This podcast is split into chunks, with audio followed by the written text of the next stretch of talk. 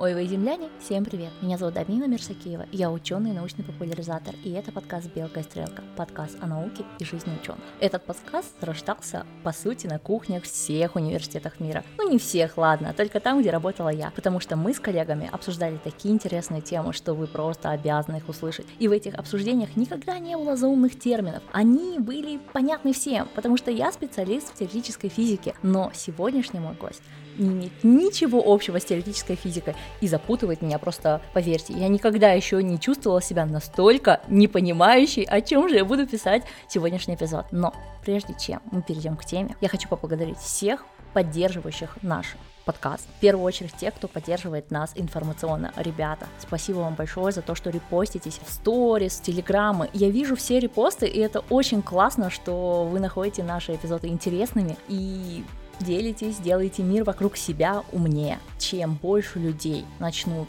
слушать адекватные источники, будут пользоваться критическим мышлением и наукой, тем легче нам всем будет жить. Но, во-вторых, спасибо всем, кто донатит копеечку на создание этого подкаста, потому что подкаст это мое хобби, но чтобы его создавать, тоже нужно немножечко вкладываться. А мои гости приходят ко мне бесплатно, это большинство из них мои друзья, мои знакомые, и они рассказывают нам о том, с чем они работают, просто потому что любят свое дело. Сегодняшняя моя гостья, моя подруга из Стокгольма. Саш, привет. Привет. И мы будем говорить про тему, в которой я знаю, что она супер-пупер fancy. Об этом сейчас говорят все, но я точно уверена, что это никто не понимает, потому что ну, это слишком масштабная тема.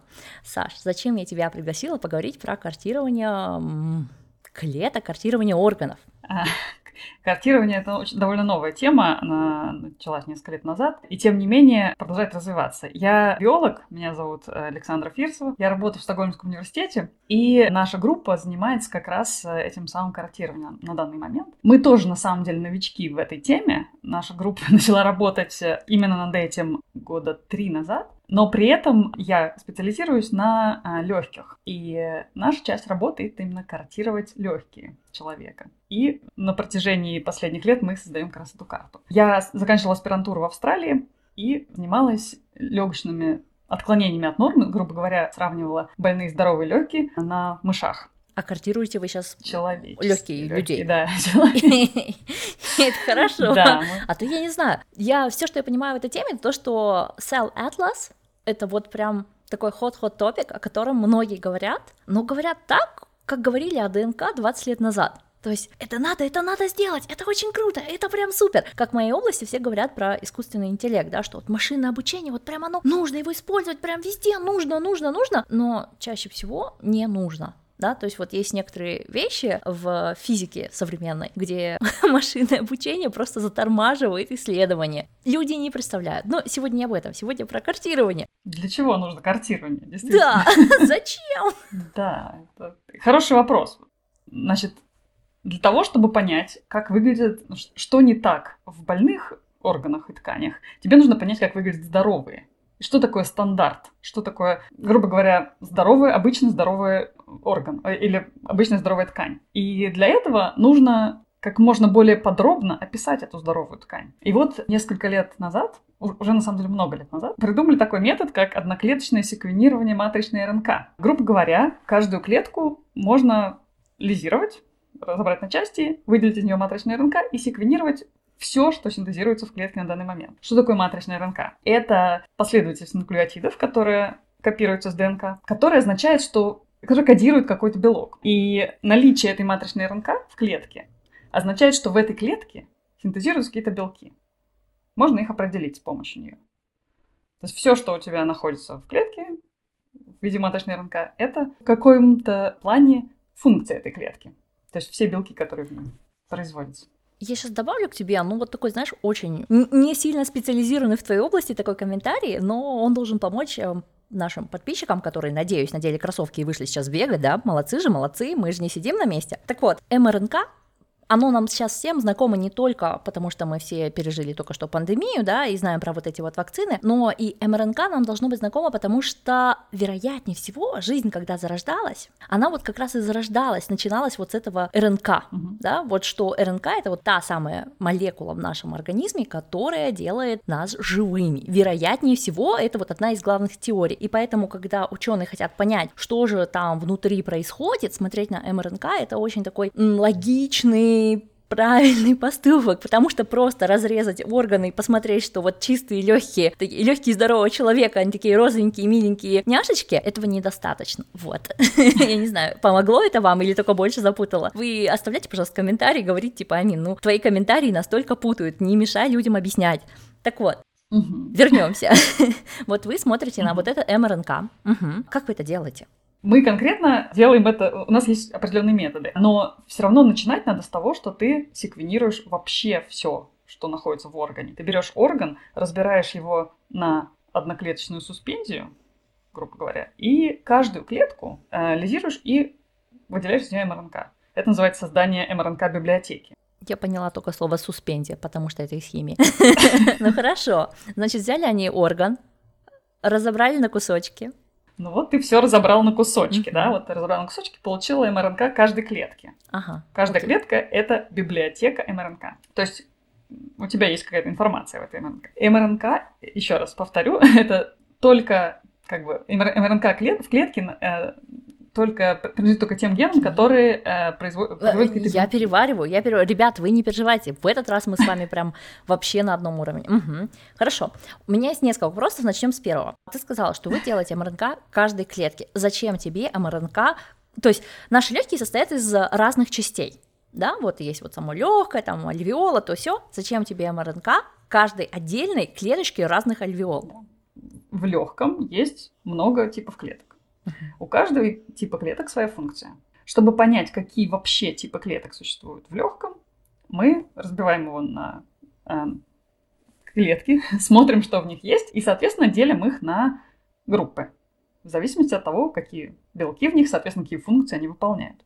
А, например, клетки, которые производят сурфактант, называются альвеолярные эпителиальные клетки. Вот они, у них есть такое название, второго типа. И они занимаются именно тем, что, во-первых, поддерживают форму легкого с помощью сурфактанта, во-вторых, они могут самовоспроизводиться и производить другие типы клеток. То есть они отчасти являются стволовыми. Существует также масса других типов клеток, и чтобы понять, какие есть, мы берем все и, грубо говоря, перевариваем, делаем базу данных всех возможных типов клеток, которые можно найти в легких. После этого происходит само картирование. То есть мы знаем, что за клетки у нас есть, мы знаем, что за белки они производят с помощью МРНК. Теперь мы должны понять, где эти клетки находятся.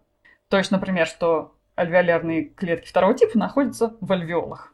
Если так, то где именно? И если мы с помощью вот секвенирования поняли, что они бывают двух разных типов, например, одни производят одни сурфактанты, другие другие. Это не совсем так, но тем не менее, если бы мы нашли разные группы, мы тоже также могли бы понять, где они находятся на ткани и в соответствии с их местонахождением и соседствующими клетками понять также их функции. Что-нибудь ты понимаешь или мне, пояснить? Да, что-нибудь понимаю. У меня сразу такой вопрос следующий. А вы не знаете, какие функции несут клетки в легких? Просто, понимаю, был бы 15 век, когда человека нельзя резать, да, а мы уже, да, мы уже умудряемся конечно. создавать мини-органы в пробирке, да, то есть мы прям настолько в курсе, что делает каждая, каждая часть нашего легкого, что вот мы можем прям легкое собрать в пробирочке. Был целый эпизод, оставлю ссылку, ребят, на него. Почему? ну, то есть я вот все еще теряюсь в загадках, зачем так много ступеней, вещах, которые мне кажутся со стороны, что мы их уже знаем. Но раз вы над этим работаете, вероятнее, мы этого еще совершенно не знаем. Хороший вопрос. Лет 20 назад мы были уверены, что мы знаем про легкие все. Но тем не менее, когда придумали одноклеточное секвенирование маточной РНК, выяснилось, что многие типы клеток мы видим впервые. Так, хорошо вопрос. Сколько? Например, ионоциты. Что это? Ионоциты это, это клетки, которые сидят в бронхах. Они очень редкие. Их очень сложно обнаружить. Потому что когда ты берешь кусок легкого, например, бронха, и смотришь на него под микроскопом, вовсе не факт, что эта клетка там попадется. Зачем нам нужна клетка, Поэтому... которую там одна штука на, на все легкое? Так вот, когда их нашли, выяснилось, что эти клетки, в общем, во многих болезнях играют очень большую роль. Поэтому мы не всегда можем предсказать, мы знаем все про легкое. И пока мы не секвенируем вообще все, мы не поймем, ну, не вообще все, скажем так. Нам, как выяснилось, нужно достаточное количество отсеквенированного материала, чтобы понять, что какие-то есть дыры в наших знаниях. Какие-то дыры? Да, честно говоря, чем больше я в науке, тем меньше я знаю. Так что, вероятнее всего, у нас не дыры. у нас такой, знаешь, огрометный дуршлаг. Причем в очень-очень меленькую дырочку. Потому что я совершенно мало знаю даже в своей области. А в твоей, я говорю, ни разу не было такого, чтобы я прочитала целый проект и поняла только заглавие. Такого со мной еще не было. Ребята, вы себе не представляете, насколько сложная эта тема с э, картированием всего человеческого тела.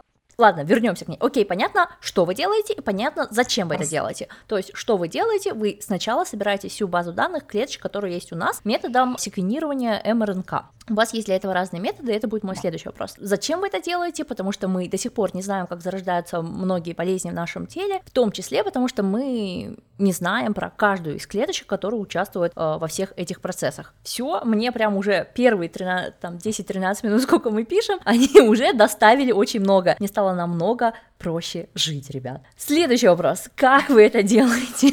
Какие есть методы? То есть вот у вас... Про секвенирование я уже рассказала, угу. да? Первое. Есть, есть разные методы секвенирования. Я не буду сейчас в них углубляться, потому что я сама этого не делаю. А что я именно делаю, это обнаружение МРНК, собственно, на ткани. Угу. То есть, как правило, это методы а, инситу гибридизации. Угу. Инситу гибридизация — это связывание МРНК, собственно, непосредственно с помощью каких-то молекул, которые можно потом обнаружить. Угу. Вот, как правило, это а, комплементарные последовательности, которые прикрепляются к МРНК и ты можешь, в общем, понять, что находится у тебя ткань. А, но тебе нужно, что, чтобы обнаружить сразу много типов клеток, тебе нужно обна- обнаружить сразу много генов. И э, для этого существует мы э, совершаем какой-то выбор. То есть мы, мы выбираем, какие гены нам нужно обнаружить на ткани, чтобы понять, где какие клетки расположены. Uh-huh. Для этого нам нужно обнаружение МРНК на одноклеточном уровне на ткани. Значит, как это делается? Э, в нашей лаборатории разработали метод, который называется, интересно, скриншот, только с буквой «и» с точкой. Вот. Э, это метод обнаружения маточной РНК. При этом э, у него есть какие-то пределы. Ты можешь обнаружить до 100 разных генов, если повезет, если все пошло хорошо. Подожди, достав пер... вот, ну, то есть вот одну процедуру запустила и 100 генов нашла. Да, на, на одном куске ткани. Ага. На одном препарате. При этом этот метод довольно чувствителен и довольно специфичен. Что, в общем, не скажешь про многие другие методы обнаружения маточной РНК. Вот. Он модифицирован из другого метода, который называется инситу секвенирования. Инситу хотя бы знакомое мне сочетание букв, знаешь. Инситу Поэтому значит, я могу себе представить. Да, на месте. В общем, мы да. на Инситу в пробирке, когда что-то делают. Вопрос я пожалею, но что именно происходит в вашем методе скриншот? Что именно происходит? У тебя на препарате лежит кусок ткани, грубо говоря, срез. Вот. Срез мы стараемся, чтобы был одноклеточным, то есть это 10 микрометров. Тоненький срез а, твоего органа. Не твоего, но органа. Uh-huh. И после этого э, на этот препарат, он, он фиксируется параформальдегидом, после, него, после этого мы на него наносим пробы на выбранные гены. Пробы, что такое пробы? Это олигонуклеотидные последовательности. Uh-huh. Они состоят из нескольких частей. Значит, это цепочка нуклеотидов. Первый кусок — это э, кусок, к которому прицепляется праймер. Uh-huh. Праймер — это последовательность, которая запускает... Что такое ПЦР, знаешь? А кто сейчас не знает, что такое ПЦР? Э, они много другое ничего не знают, а ПЦР они тебе сами объяснят.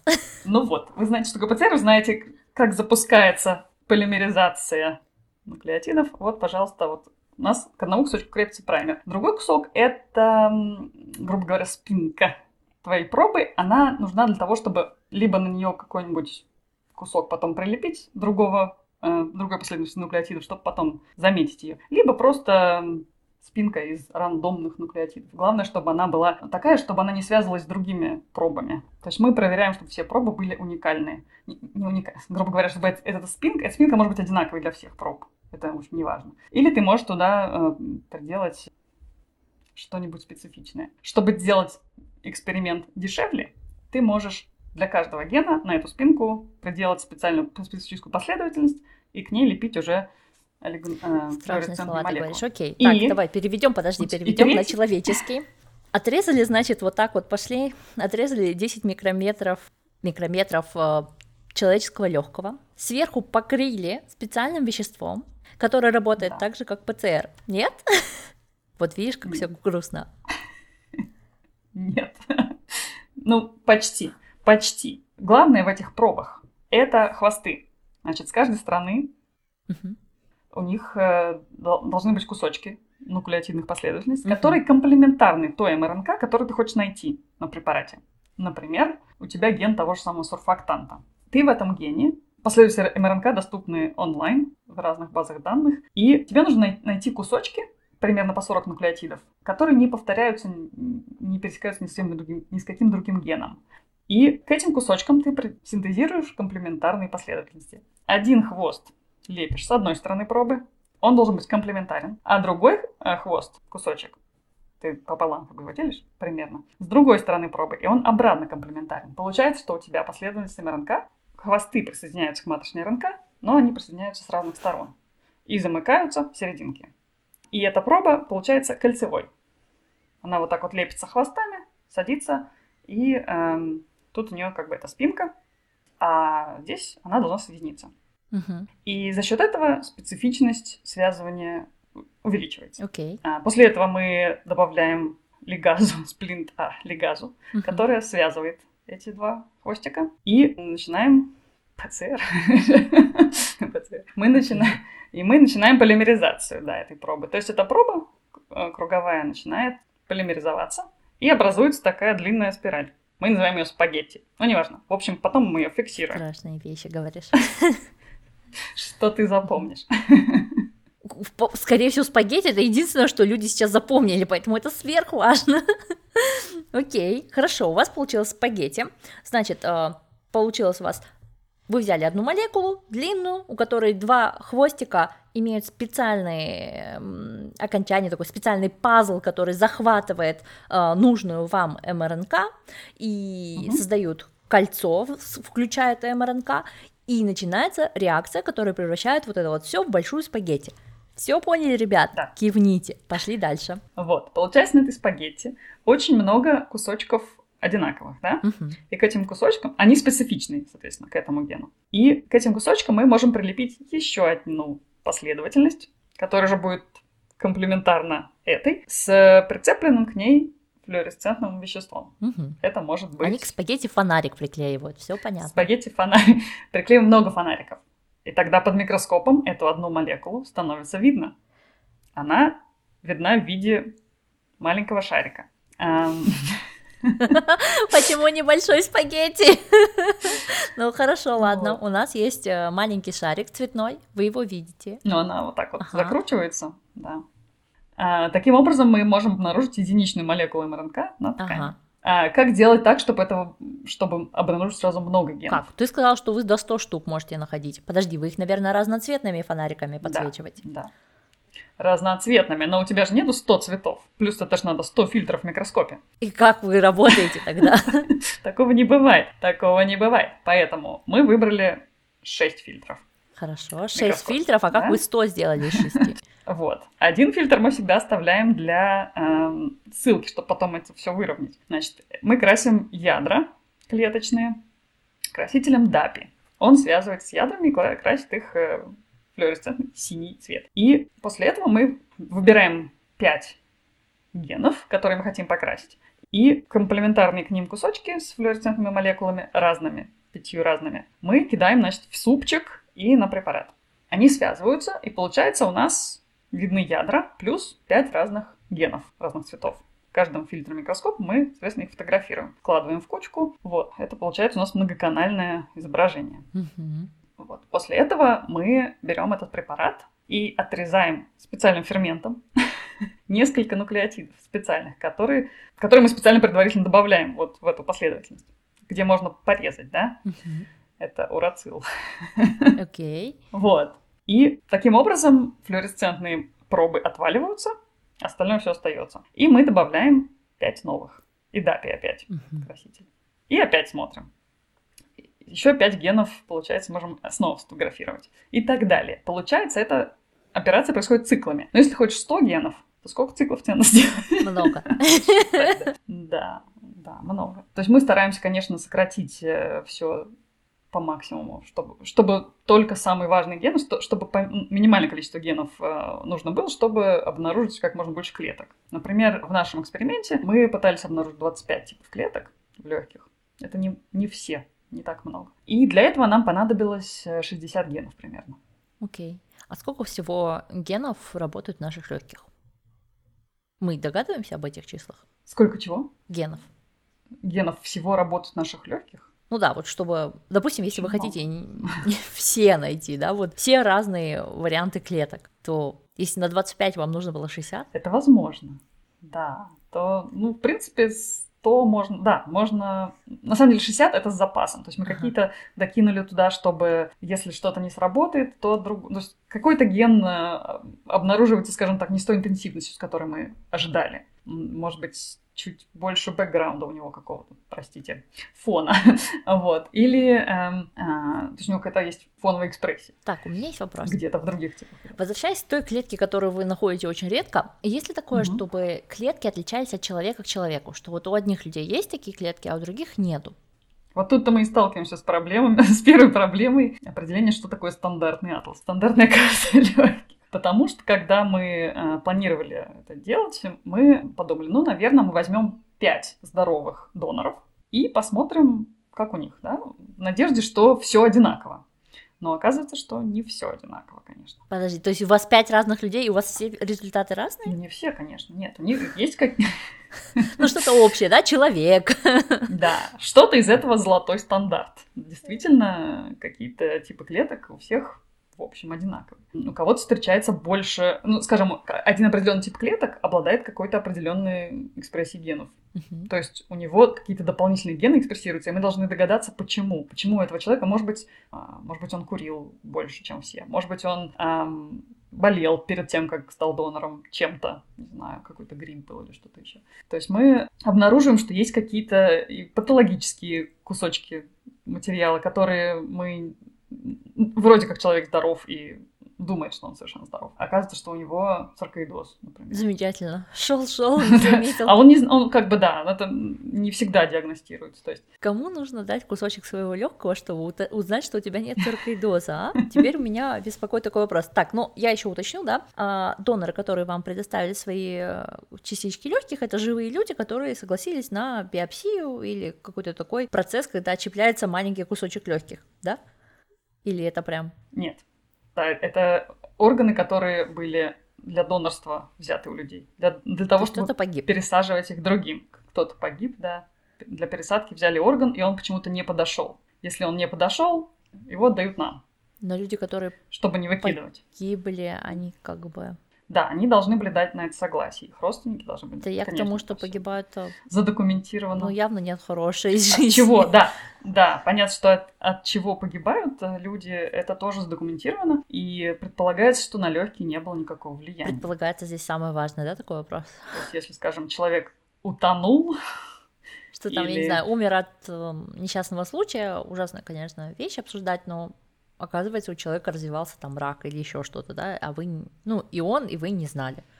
Да. Такое тоже возможно. да, конечно. да. Окей, сейчас, когда вы знаете, что вот у вас есть там пять образцов, и, вероятно, этого недостаточно, идет ли расширение этого проекта, да, то есть, ну, вы так посмотрели и решили, так, атлас на пяти легких не создать, Ну, нам нужно еще 40. не совсем, нет. Мы, конечно, попытались создать из того, что есть. То есть, первый момент мы взяли пять биопсий из пяти разных дон... от пяти разных доноров, но двое из них были неподходящие. И тогда взяли еще одного, Это много. и из четырех оставшихся, скажем, сделали, ну, картировали, что могли, грубо говоря. И вроде, Окей. как, ну, какая-то общая картина появилась. То есть, несмотря даже на то, что качество этих биопсий немножко различается, мы можем это все как-то свести к какому-то стандарту. Но ваша группа, вероятно, не единственная в мире, которая занимается этим проектом. Я просто удивлюсь, если только одна группа исследует, из чего состоят легкие. Нет, конечно, да. Э, Групп очень много. Часть народу занимается вот секвенированием РНК, а часть эм, используют другие методы детекции МРНК. Кто-то занимается вместо МРНК, они пытаются обнаружить протеины. Ага. Есть, да, существует много разных методов картирования, в том числе инситу гибридизация и э, другой, э, другие методы распознавания МРНК, они также используются другими лабораториями. Мы специализируемся на легких именно на скриншоте, вот этом методе. Это наш, этим занимается наша группа. У нас есть две группы в коллаборации. Одна из них занимается инситу секвенированием. А, это тоже метод инситу гибридизации. Он тоже обладает мультиплексностью, но при этом он чуть менее специфичен, чем неправильное слово. Он чуть менее чувствителен, и эта чувствительность, она отличается за счет того, что на последней стадии, вместо того, чтобы прицеплять прямо а, флуоресцентные молекулы к тому, что мы там насинтезировали, они э, создают специальный баркод, они это называют, на самом деле, ну, какую-то маленькую последовательность, которую они одну за другой считывают. То есть у каждого гена есть этот маленький специфичный кусочек на вот этом вот, на спинке. И на пробе, да, ну, не у каждого гена, у каждой пробы, каждому гену. И они считывают, грубо говоря, вот один с другим нуклеотид. Ага. Вот в этом маленьком коде. С помощью, соответственно, прицепления одной из других. А, каждый нуклеотид с помощью определенной флуоресцентной молекулы. Получается, что они потом, когда они, скажем, 5 нуклеотидов считали, они должны выровнять 5 изображений и все точки вот эти вот флуоресцентные на изображении должны выровняться. И вот это гораздо сложнее, чем просто вот ядра выровнять. У тебя вот многочисленные там кадры, ты выравниваешь ядра или ты выравниваешь точки. Выравнивание точек немножко сложнее, и какая-то часть сигнала теряется при этом. Грубо говоря, вот и все. Плюс они раньше использовали, чтобы, скажем так, закрепить лучше пробы, они синтезировали ДНК на, сверху на МРНК. То есть все, э, всю МРНК заполняли комплементарными последовательностями, и к ним уже лепили пробы. А это немножечко все-таки сокращает количество сигнала. То есть чувствительность. З зачем они сверху второй слой прикрепляли? А, чтобы стабилизировать, стабилизировать. МРНК очень легко распадается. Они хотели стабилизировать все последовательности, которые там есть для стабилизации. Наверное, это самое правильное определение цели. Okay. Я, да, поскольку я сама этим методом не занималась, я приблизительно знаю, как, как у них что работает. А, но этот метод, за счет того, что ты можешь совершенно любой баркод создать для, для, для любого количества генов, ты можешь 300 генов, там, может, 400, довольно много. Вот, просто у тебя будет ниже сигнал, и какие-то гены, они вот, если они особенно не, не так сильно экспрессируются, они уйдут у тебя за грань, так сказать, распознавания. Окей. Okay принципе, у меня сложилась небольшая картина, но очень такая шаткая. И самое важное, что я для себя запомнила, что теперь мы будем знать больше разных клеток в наших легких, а значит сможем определять точнее, почему появляются какие-то болезни, а значит сможем их когда-нибудь лечить. И это меня радует. Вопросы, которые у меня остались, они касаются больше технической части, и, наверное, большинству людей они совершенно неинтересны. И поэтому ставьте в своей голове такую картинку. Спагетти с фонариками. Это все, что вам нужно знать. Спагетти с фонариками это самое главное в определении атласа наших легких. И, скорее всего, такие методы, наверное, применяются и в создании атласа других органов. Да, конечно. Если орган разобран на клетки, отсеквенирован, эти методы, они одни из основных, которые применяются для нахождения этих клеточных типов. Okay. Но в нашей группе пока что занимались только легкими. Но а, группа, которая а, делает секвенирование, они также картировали и мозг, и лимфатические узлы, многие другие органы. Я всех точно не знаю. Но да, они, они занимаются картированием разных органов, конечно. Поскольку специализируемся на легких, мы пока что начали с них. Но мы готовы сделать Понятно. шаг вперед. Хорошо, супер, классно. Спасибо большое, Саша. Это было очень интересно. Совершенно, совершенно взрывающее просто голову такое прикладное исследование. С одной стороны, супер, супер фундаментальное, а с другой стороны, ну, очевидно, что у него есть классное прикладное применение, потому что когда когда-нибудь кому-то из ученых, кому дадут Нобелевскую премию за картирование каких-нибудь органов, да, например, создание методов или еще что-то, журналисты точно будут спрашивать, а в чем же, в чем же, на, как на этом заработать, как это улучшило конкретно жизнь отдельно взятого журналиста. Вот, с нейтрино ответа нету, зато с картированием органов ответ очень и очень чет. И вам, дорогие слушатели, я хочу посоветовать послушать эпизод Саша у нас уже третий раз в подкасте. Первый ее отдельный эпизод, но третий эпизод, где она участвует. Один из эпизодов был посвящен мамам, которые защитили PhD и в это же время стали мамами да, люди, которые совместили материнство и докторантуру, а второй это был факт-чекинг истории, я забыла, как звали того ученого. Пауло Макерини, это один из моих начальников. Вот, а, человек, который создал один из самых громких медицинских и научных скандалов за последние лет 10 ну, на мой взгляд, наверное, самый громкий. Если вам интересно, заходите в Телеграм, там вы сможете почитать эту историю. В инфобоксе будут ссылки на все эти эпизоды. Спасибо вам за то, что вы нас слушали. Я надеюсь, что вы реально бегали для того, чтобы у вас были самые здоровые и легкие. И если вдруг когда-нибудь через много-много лет вы такие продонируете ваши легкие, чтобы мы точно знали, что они были здоровыми. Ладно, а, я надеюсь, что это будет еще не скоро, а сегодня вы будете здоровы, будете мыть руки, проветривать помещение, следить за своим питанием и заниматься своим здоровьем. И не будете говорить, что ученые и врачи хотят просто на вас заработать. Мы хотим, чтобы вы жили дольше, больше, чтобы вы слушали этот подкаст и рекомендовали его всем другим. Вот и все. Пока-пока. Пока-пока.